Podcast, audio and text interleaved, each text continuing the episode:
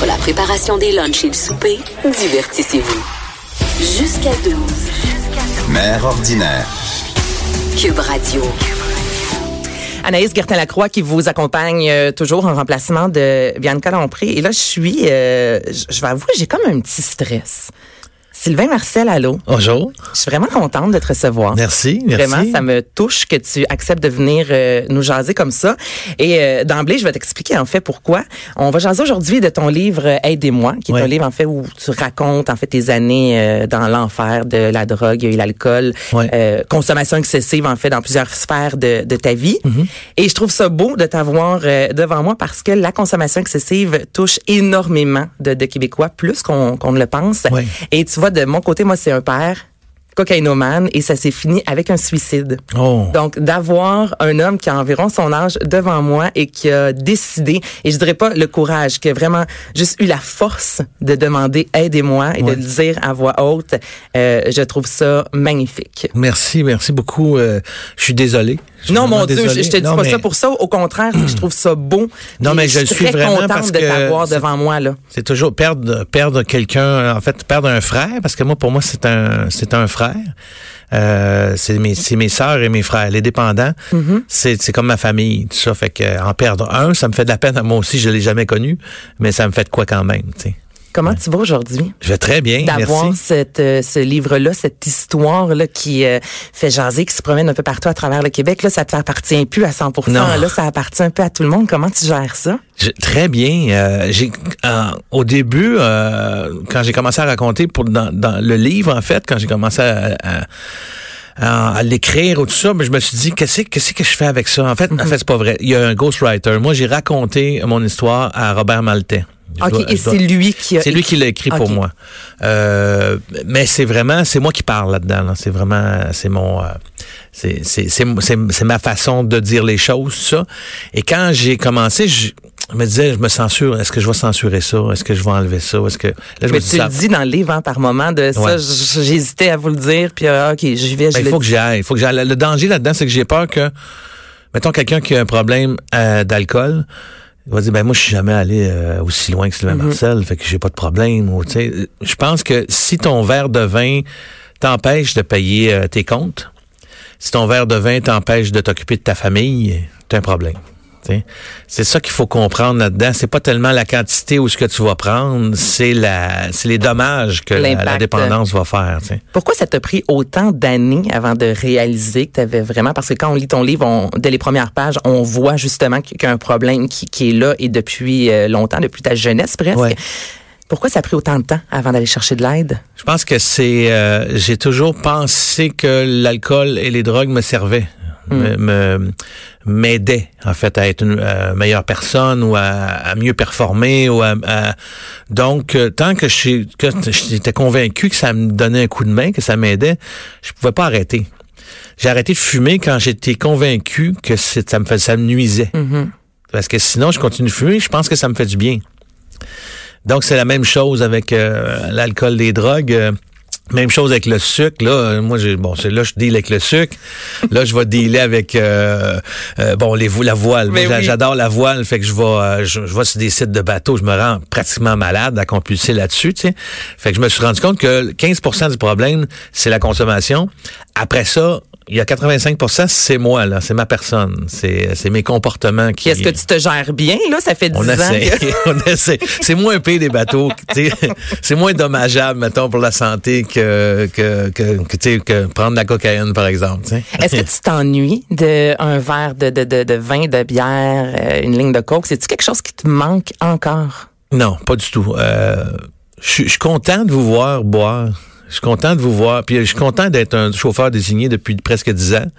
Euh, moi, je Tes amis aussi, je c'est ça, un livre, moi, pas de trouble, moi, c'est, j'aime ça. J'ai, eu deux barrages policiers, moi, pendant le temps des fêtes. Dans mon, dans mes dix ans, je suis tellement content. Je suis tellement heureux. Je veux débarquer pour aller marcher sa ligne. Puis, puis ils veulent pas, ils font non, non, passer. Puis, non, non, je veux faire le test, je veux souffler dans la... Parce que... Oh, je suis clean, là. Ah oui, je clean. Puis ils veulent pas que je joue, euh, que je joue au jeu, puis c'est plate. Oh, ça, c'est très drôle. J'adore ça. Faites-moi marcher sur la Ouais. ligne. Non, fait que, tu sais, voir, voir des, des amis boire, tout ça, puis sentir qu'ils se sentent bien. J'ai- eu des amis qui m'ont dit, écoute, j'ai besoin d'aide.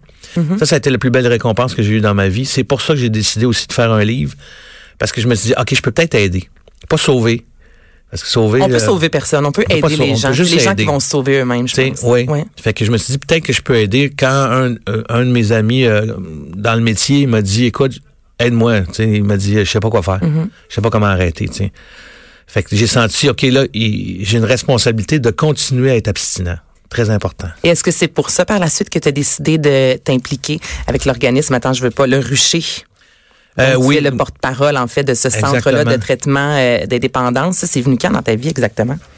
Euh, ça, c'est en fait c'est la- l'année passée qu'on a eu une entente euh, de que, que, bon pour que je sois porte-parole pour le Rucher, euh, une maison de thérapie. Moi, j'ai moi-même euh, été dans une maison de thérapie euh, il y a presque dix ans déjà, et euh, sans ça, ça aurait été plus difficile de de le faire. En fait, le faire à seul, moi, j'y crois pas. Euh, ça se fait en gang, cette affaire-là. Là. pour ça qu'il y a des fraternités anonymes aussi. Euh, c'est beaucoup plus simple ensemble que tout seul. Euh, moi, je pense que tout seul, je suis très mal accompagné parce que je suis tout seul avec mes pensées, puis c'est pas une bonne idée. Donc, euh, le, le centre de traitement des dépendances, le Rucher, euh, m'ont approché pour devenir porte-parole. J'ai accepté sur le champ. Je trouve que j'y vais pas assez. je devrais aller souvent. Ils ont des, remises de diplômes OK. à la fin des, des thérapies, tout ça. C'est J'aimerais combien de temps les thérapies, excuse-moi, en général? C'est-tu un 28 jours, un peu comme toi, Là-bas, c'est à la mois, à peu près. c'est, OK, un 6 mois? Moi, c'est quand même assez long.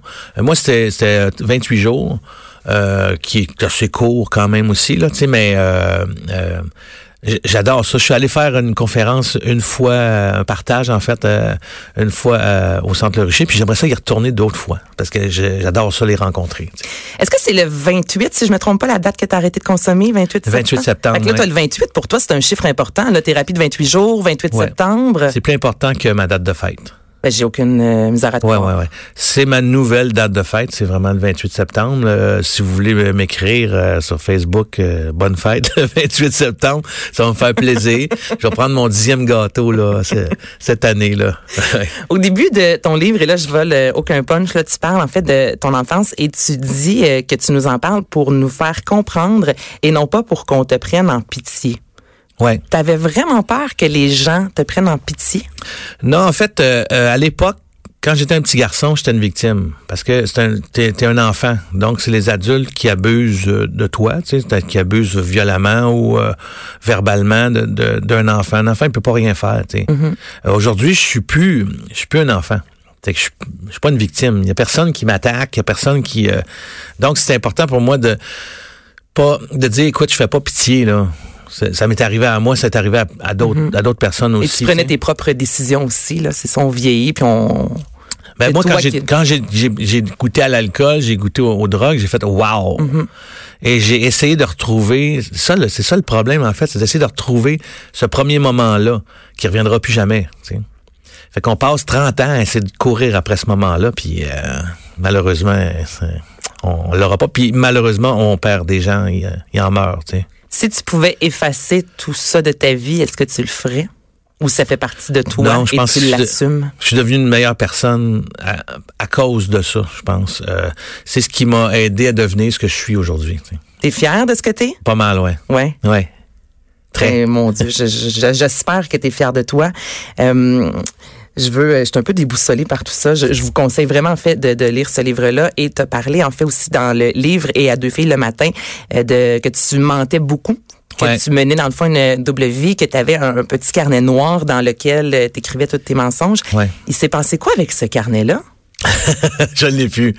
Je l'ai plus. Volontairement, ça, ouais. tu, tu l'as jeté? Est-ce qu'on t'a dit de le jeter? Co- Comment ça En s'est venant de passé? thérapie, là, j'ai dit, OK, on va régler ça, on va régler ton problème. En fait, je l'ai brûlé. C'est, c'est symbolique. Ouais.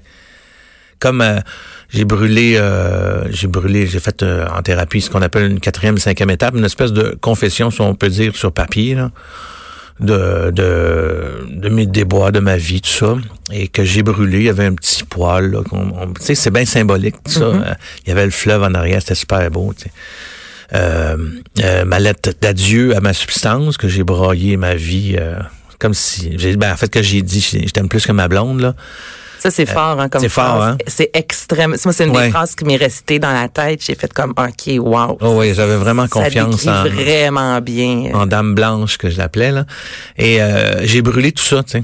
Euh, c'est symbolique, mais ça fait ok, ça, ça fait partie, ça fait partie de mon passé. Puis Aujourd'hui, on va, on va essayer de pas regarder trop en avant parce que moi, je, ça me fait le futur me m'angoisse énormément. Ah ouais? le, le, le passé me, me fait faire du ressentiment. Moment présent. C'est dur, présent. c'est dur C'est à très faire, difficile, très dur. C'est pour ça que j'aime la voile. Parce que ça m'amène Ouais. au moment présent tout le temps. OK, ça c'est Ouais. vrai.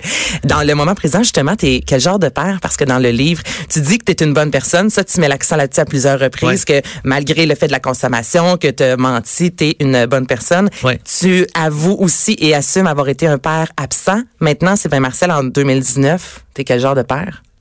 Ah, moi, je pense que je suis un excellent père. Euh, Mathis, euh, il y a 8 ans, mais euh, Antoine, 30 ans, Colin, 28, Félix, euh, 26, Mathis en a 8. Et pour un gars qui voulait une fille, euh, Euh, rien à faire. hein? J'ai deux petits-fils, puis je j'attends mon troisième petit-fils. Il n'y a rien à faire. C'est vraiment n'importe quoi. tu sais, mon, mon, mon deuxième Colin m'a dit, Père, bon, tu veux savoir c'est quoi le sexe? Je dis, non, je le sais, c'est un, gars. gars. là. C'est- C'est sûr. Fait que, euh, qu'est-ce qu'on disait? Je suis perdu, là. Je te demandais, t'étais quel genre de père maintenant? Excellent. Excellent. Oui, vraiment euh, père présent, un père drôle euh, euh, avec mon fils. euh, euh, on, on a, puis c'est le fun parce que c'est comme si je faisais. En fait, j'ai demandé, tu sais, j'ai fait des excuses, j'ai demandé des, pardons à mes fils plus vieux parce que j'ai pas été un très bon père. Et on, euh, c'est bien beau de demander pardon, mais il faut pas recommencer. C'est vrai. C'est la vraie amende honorable, c'est ça. t'sais. Et euh, je je pense que mes fils me voient avec Matisse, puis se rendent compte que euh, bon, euh, ils voient vraiment le vrai père que j'aurais pu être, que je que je suis aujourd'hui en fait. t'sais. Fait que ça, peut-être ça, ça, ça pense certaines blessures, j'espère. Tu parles de, de père. Toi, t'as perdu, en fait, euh, ton père et Ouais. euh, tu racontes que quand ton premier garçon est né, tu t'es vraiment liquéfié, tu t'es mis à pleurer dans les bras de ton père. Qu'est-ce qui s'est passé à ce moment-là dans ta tête pour que tu, tu, tu flanches puis que tu, tu, tu pleures à fond? Ben en fait c'est c'est drôle parce que mon père a figé évidemment là, tu sais c'est pas euh, c'est des choses qui on n'a pas été élevé comme ça là, c'est des choses qu'on se fait qu'on fait pas entre C'est ça. génération, hein, je pense. C'est un peu génération, moins dans le mais il- m'avait montré ça aussi, tu sais, puis euh, mais moi j'ai j'ai vu mon père, j'ai j'ai j'ai j'ai craqué, tu sais, parce que c'est celui qui m'avait le plus défendu en fait. euh, sais, j'ai eu trois fils, puis la famille, des fois, faisait, ouais, là, tu fait beaucoup d'enfants, là, tu pen- pensais pas des condoms, là, la famille peut être plate des fois, là. Puis mon père m'avait, tu sais, il avait vraiment dit, taisez-vous tout le monde, c'est la- l'avenue d'enfants, c'est extraordinaire. Fait qu'il était vraiment de mon bord, tu sais, de ce côté-là. C'est pour ça que j'avais comme eu envie de, de, de le prendre. Puis, tu sais, j'étais un jeune adulte, puis on fait plus ça avec les pères, hein, tu sais. euh, c'est dommage, tu sais. Euh, moi, je prends toujours mes gars, tu sais. Quand je les vois, je les, je les serre, euh, on se fait des hugs, là. C'est important pour moi, sais. Ben, c'est extrêmement important, mais Ouais. c'est vrai, tu as raison que c'est vraiment une autre génération. Et je veux juste, moi, saluer euh, tous les accouchements auxels tu as assisté. Ouais. Je, je dis rien de plus que lisez Comment ça va l'habitude, là? Non, mais il n'y a rien de normal. Je veux dire, Hein? tout- mon accouchement est vraiment plate, là, comparativement. c'est assez spécial quand même, hein? Et là, ben là, je, je- je finis avec des, des potins. J'ai pas le choix de te jaser de René Angélil. Là, je, je sais que t'as pas le choix, t'as pas le droit de dire grand chose. Non. Mais euh, tu travailles la voix. Parce que René Angélil avait une voix assez basse. Et là, tu me regardes. Je peux te dire que je m'en vais tourner. cette voix-là, Je pars là? mardi pour Oui. euh, pour Paris. OK. Puis je m'en vais tourner euh, avec euh, avec euh, Valérie Lemercier Mm-hmm. un film. C'est bien plate comme information. C'est n'importe quoi, hein? J'ai pas le droit de dire plus que ça. Donc, on Tout le monde pas- le sait. Oui, mais, Mais on- je peux pas le dire. C'est comme le secret le moins bien gardé. Exactement. Ah, tu parles à Céline? Vas-tu parler à Céline? C'est ce qu'on t'a J'ai dit. pas rencontré Céline, non. Vas-tu Pourtant, on vient de la même ville, hein? Je suis né Charlemagne. à Charlemagne aussi, ouais. Ouais, on s'est jamais rencontrés. Puis la voix de, de René elle ressemble à quoi? Tu peux-tu m'en faire un... Tu peux-tu me jaser un peu? Je sais pas. euh, je peux pas vraiment euh, parler de ça. Merci. C'est tellement de même que je finis l'entrevue, là. Ah, man, j'espère que je suis pas dans la merde. Oh, pardon. ben excusez. non, ben non, tu seras pas Non, dans la merde, mais... Ben, Hey, c'est juste que tu m'as demandé d'imiter. Ben- c'est ça, ça j'ai fait. C'est tout. Écoute, je peux essayer de l'imiter aussi si tu veux, mais ça sera pas, sera pas aussi bon.